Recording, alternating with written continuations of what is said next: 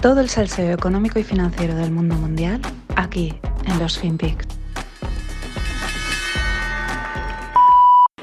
Все банки в мире, кто-то из э, участников, печатают деньги как, м, как фантики. Да? да, наш нет. Я вчера только встречался с представителем Центрального банка России, и э, мы говорили о нашей финансовой политике. Наш нет, наш этого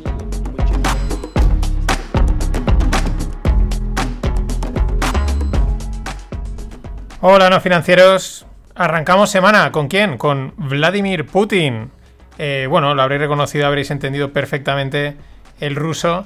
Sí ha habido un momento que se entendía, Government Central Bank o algo así ha dicho, ¿no? Y es que hablaba del tema de imprimir dinero. Muy interesante porque dice que, que, bueno, que ellos no están imprimiendo dinero como sus colegas, sus homónimos en otra parte del mundo, pero que al final esto es una economía global que está todo interconectado, ¿no? No matiza más, pero deja entrever como diciendo, eh, aunque no imprimamos dinero, eh, nos afecta lo que están haciendo los otros y en un momento dado, eh, pues nos podemos ver también en, en lo que pueda suceder.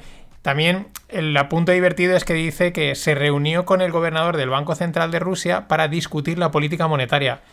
Yo no tengo ninguna duda que tuvo que ser una discusión, un debate así transparente de tú a tú. A ver, ¿qué opinas tal? Seguro, ¿no? O sea, sin ninguna imposición, al más puro estilo de Putin. Pero bueno, a vueltas con la inflación, que podríamos decir la inflación narrativa o preocupación, eh, Lagarde habló el jueves y vino a decir las siguientes cosas. Mucho, mucha atención al juego, al juego comunicativo. Ella es una política y se nota. Fijaros, dice, la eurozona se está recuperando fuertemente. Vale.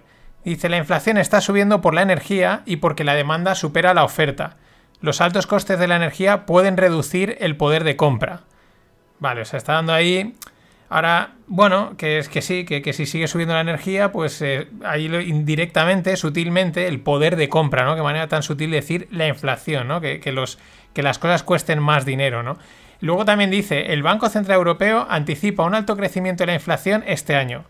Yo le digo, Cristina, que, que quedan dos meses. O sea, que este año parece que sea, quedan dos meses. O sea, nada. Dice, y luego una bajada en el 2022. Ellos creen que va a subir de aquí a... y luego va a caer. Pero al mismo tiempo, o sea, en el mismo momento te dice que, eh, que también, que en el actual periodo de inflación, eh, que va a ser más largo de lo proyectado. O sea, daros cuenta de la, de la incongruencia, ¿no? Porque es una política y esto lo hacen constantemente, ¿no? Te, es un mensaje como esperanzador en el corto plazo. Te dice, no, la inflación va a ser alta este año, que quedan dos meses, y luego va a bajar en 2022. Y entonces la gente ah, se queda tranquila, ¿no? Pero al momento dice, el actual periodo de inflación será más largo de lo proyectado. O sea, entonces, ¿cómo que va a bajar? O sea, ¿cómo que va a ser más largo de lo proyectado? Cristín, ¿dónde quedamos? O sea, ¿por dónde vamos, no? Sigue diciendo, la economía, esta es buenísima. Dice, la economía podría ir mejor todavía si los consumidores tienen más confianza. Christine Lagarde descubriendo que el agua moja, ¿no? O sea, si la gente tiene más confianza, la economía va mejor. Claro, pero ¿cómo genera la confianza? ¿A base de impuestos? ¿Con la economía verde? Por favor. Y luego, el último que destaco, eh, hay más, os dejo en la newsletter el, hilo de Twitter donde están todos los comentarios que hizo, pero dice, los cuellos de botella de la cadena de suministro no se van a resolver en el primer trimestre.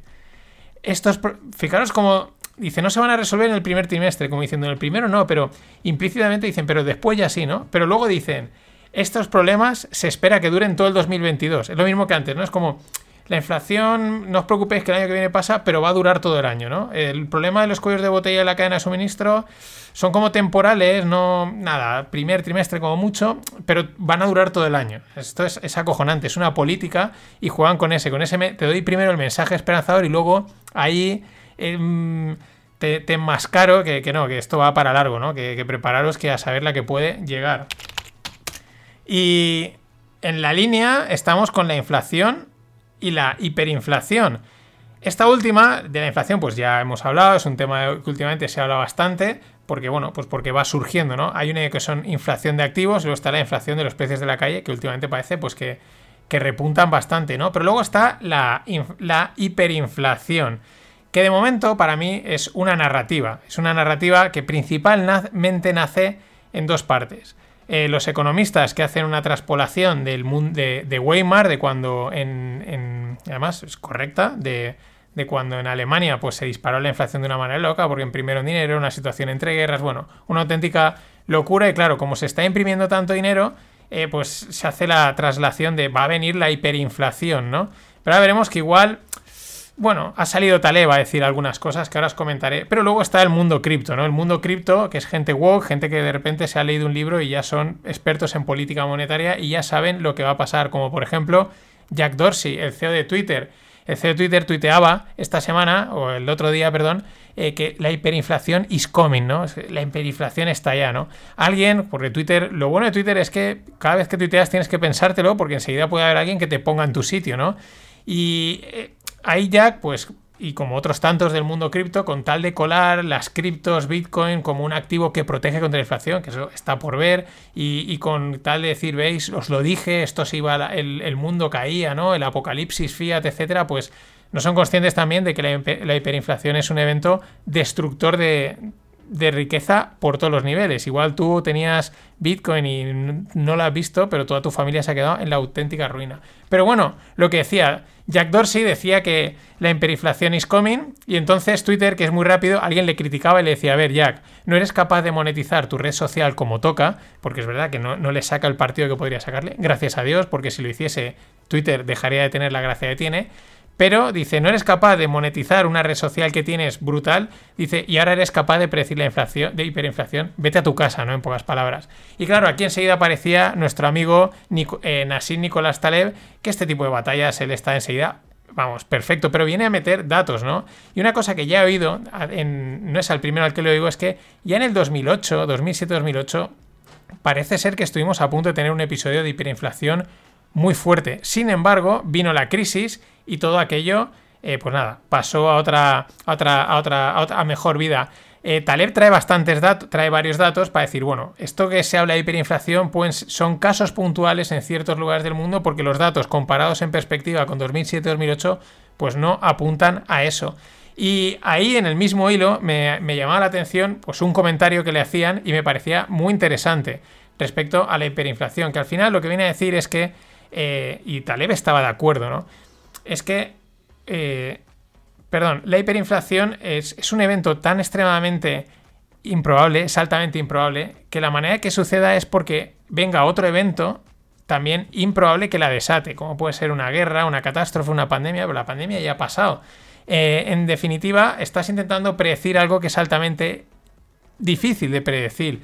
Y luego, en cuanto alguien empieza, y luego está la reflexividad del mercado, que cuando alguien empieza a anticipar algo que puede pasar, el propio mercado, los propios actores empiezan a tomar medidas, empiezan a, protegerse y por lo tanto se reduce las probabilidades de que suceda, ¿no? Que es la, reflexividad del mercado, ¿no? Pero eso es un poco respecto a la hiperinflación, que últimamente se oye mucho y es algo que yo creo que es, estoy de acuerdo, muy difícil de predecir, altamente improbable. No quiere decir que no vaya a ocurrir, pero vamos, para, es otra narrativa más, a mi juicio, a día de hoy, para vender lo que quieran venderte. Otra cosa es la inflación, que una cosa es inflación y otra cosa es hiperinflación. Habría que ver dónde ponemos la línea. Es verdad que hay mucho dinero impreso, pero eh, también es lo, dicho. Eh, una cosa es la inflación de activos y otra cosa es la inflación de los productos. La inflación de activos es evidente. Por ejemplo, el, sector financiero en Estados Unidos ya supone seis veces más que el producto, que el PIB americano. O sea, es decir, una auténtica barbaridad. Esto lo vemos en el mercado cripto y en los mercados normales. Es una burbuja, lo decía el otro día el CEO de, Morgan Stanley, y, se ve, se ve que ahí, ahí, vamos, todo el dinero ha ido a fluir ahí. Otra cosa es que, pues pete, no pete, o yo qué sé, a saber cómo, cómo, acaba. Pero que hay una, podrían decir, incluso una hiperinflación de activos, pues el día de mañana quizás alguien lo estudie, ¿no? Porque sí que es verdad que en cuanto a los productos de básicos que tocamos, pues eh, claro, si la actual inflación está viniendo por efectos de la energía y problemas de la cadena de suministro, yo no me canso de decir lo mismo. Los consumidores, productores, la gente que tiene fábrica, eh, va a pagar los precios de lo que sea hasta un punto en que dice, esto ya no te lo pago. Y en ese mismo momento en el que dice, yo no te compro la energía a ese precio, yo no te compro la Coca-Cola a tres pavos, por así decirlo, en ese momento los precios caen a plomo y se acaba la, la inflación. En todo caso, igual vendría una hiperdeflación o yo qué sé. Pero bueno, esto siempre hay que ponerlo en perspectiva con cuidado porque estas movidas macro son muy difíciles de predecir. Comentarlas, hacer hipótesis, análisis y bueno, mientras el río suene, pues ahí seguimos. Y otro sitio donde hay que mirar es el mercado de los bonos, porque es donde yo digo que se reparten los caramelos. Es el mercado más grande del mundo, se mueve mucha pasta ahí. Eh, los inversores al final buscan seguridad y bueno, pues cada vez se va oyendo más seriamente el tema del movimiento de los tipos de interés, que si los van a subir. Claro, va pasando el tiempo y lo que hace un año era como, wow, dentro de un año subirán los tipos, estamos, por así decirlo, ya prácticamente ahí. De momento, nada que preocuparse, o sí.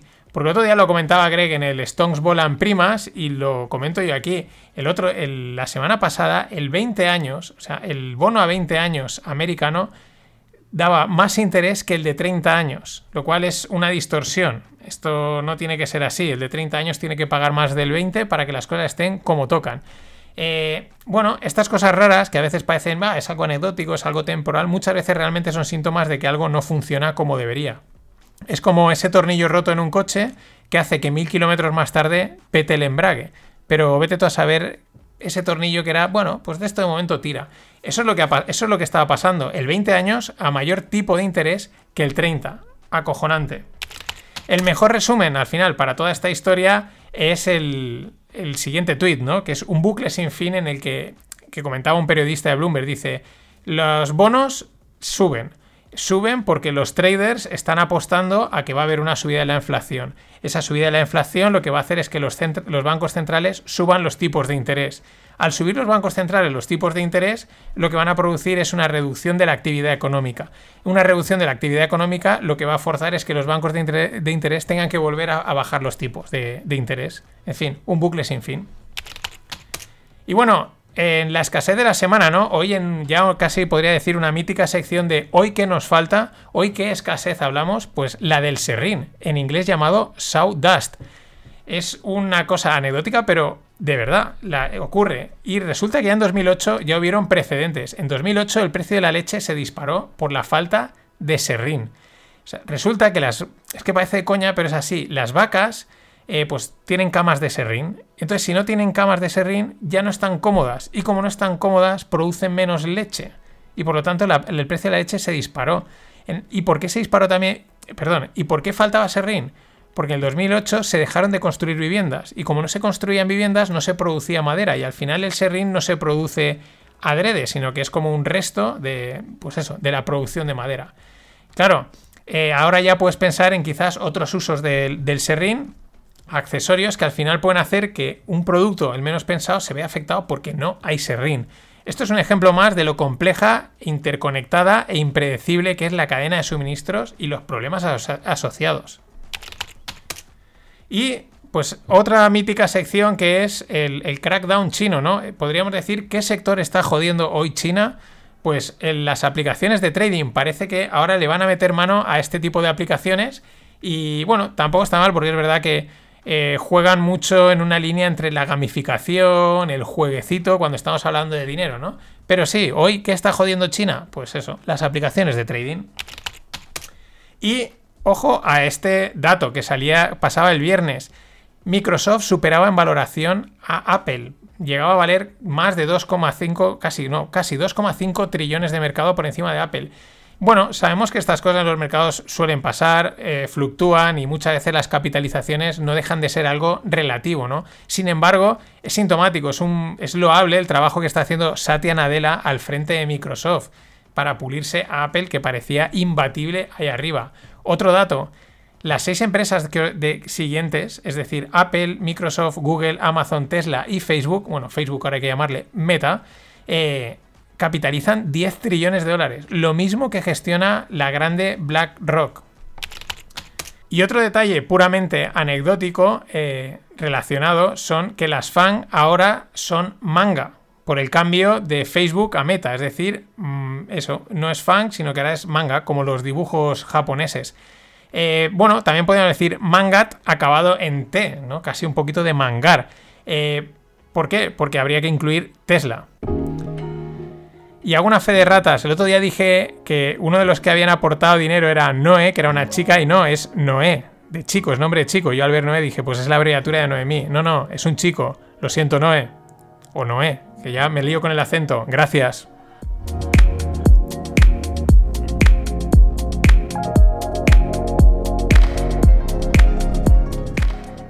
no es que Noé me haya escrito, es que al entrar a ver el pago vi la foto y digo, ostras, es un chico. Digo, qué liada. Cosas, cosas que pasan. Bueno, que me voy, que me voy. Debo, unicornio, nuevo unicornio español. Este se veía venir. Tampoco me ha sorprendido mucho la noticia, pero ahora sí, han anunciado una ronda de 215 millones para irse a una valoración de 1.300. Debo es una empresa de datos, de ciberseguridad y de estas cosas tan tecnológicas que muchos pues nos suenan, bueno, no acabamos de entender. Sí, hacen cosas ahí tecnológicas y de seguridad. Pero muy bien, oye, poco a poco en España vamos sumando unicornios. Cabify, Globo, Jovan Talent, Devo, Flyware Nada, nada, si al final no vamos a montar una cuadra buenísima. Y bueno, hace tiempo lo dije, más allá del idealismo, que vende muy bien, los intereses de Twitter en Bitcoin podrían ser fiscales-comerciales. Y el CFO, el Chief Financial Officer, lo confirma. Dicen que Bitcoin les va a ser una gran manera que les va a facilitar el comercio. Claro, vamos a ponerlo esto, ¿qué es lo que sucede? O sea, tú eres una empresa que quieres vender en todo el mundo, ¿no? A través de tu red social, como puede ser Twitter. Claro, tú quieres cobrar en todo el mundo el dinero sin los problemas legislativos. Utilizas una red como Bitcoin, la gente te paga y la parte regulatoria ya se la traspasas al usuario. Es decir, cada uno ya se apañará en su hacienda de decirle, no, es que he comprado Bitcoin y luego compré esto y entonces se ha revalorizado, y, porque es lo que hay que hacer en teoría hoy en día. Eh, ya le tributarás a Hacienda lo que toque, porque para Hacienda actualmente si tú compras algo en Bitcoin, pues se entiende que hay una transacción financiera ahí. Pero claro, y Twitter, ¿qué pasa? Que se ahorra de montar departamentos fiscales de compliance en cada país que opera. Es una jugada muy inteligente. Ahora sí, Bitcoin es que es, buah, es una pasada. Esta gente de tonta no tiene un pelo. Y después del pump de Shiba, esto ha sido un no parar de, nuevas monedas meme. Que si el Floki Inu, que si el Schrödinger Cats, gatos, dinosaurios, bueno, todo lo que os podáis imaginar. Y encima con nada, al momento, publicidad en grandes plazas de grandes ciudades del mundo, en Madrid, en Nueva York, a lo bestia.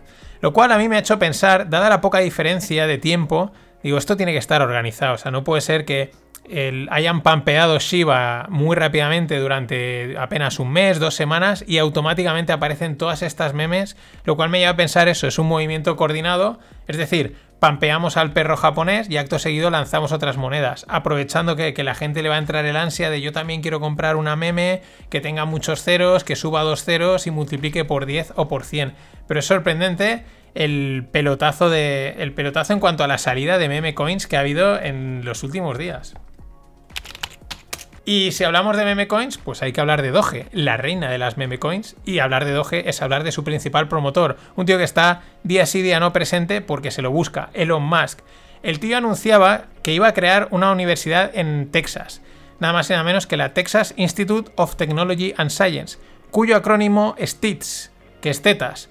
Y para remate de todo esto, anunciaba que las tasas se pagarán en Doge, y sí que si tienes perro habrá descuento. Bueno, conociendo a Elon y sus tweets, pues la pregunta, y es una pregunta seria, es, ¿esto es broma o es verdad? Y es que nadie lo sabe. Igual el tío va a lanzar tweets, lo cual también mola bastante y podrás pagar en Doge, o igual pues estaba mofando de todo el mundo. Vete tú a saber. Pero por otro lado, el potencial de las meme coins es la siguiente noticia. Burger King hace una asociación con Robinhood para repartir 2 millones, de Doge, 2 millones en Dogecoin. Claro, eh, ¿qué pasa con las meme coins? Bueno, son sencillas en cuanto a la moneda, no tiene mucho misterio tecnológico, son divertidas y son baratas, cuestan 4 duros. Entonces, este tipo de noticias yo creo que ya han salido alguna que otra y van a ser más habituales. Pero ojo, que las ramas no nos eviten ver el bosque, porque puede ser un método de adopción de las meme coins, aunque pueda sonar aunque nos chirríe, ¿no? Pero al final, si empiezas a repartirlas y todo el mundo, pero al final la gente hará algo con ellas, ¿no? Yo qué sé. Long los memes. Os dejo con un clásico del ECB y las políticas fiscales. There's another message that I want to tell you today is that within our mandate, within our mandate, the ECB is ready to do whatever it takes to preserve the euro. And believe me, it will be enough.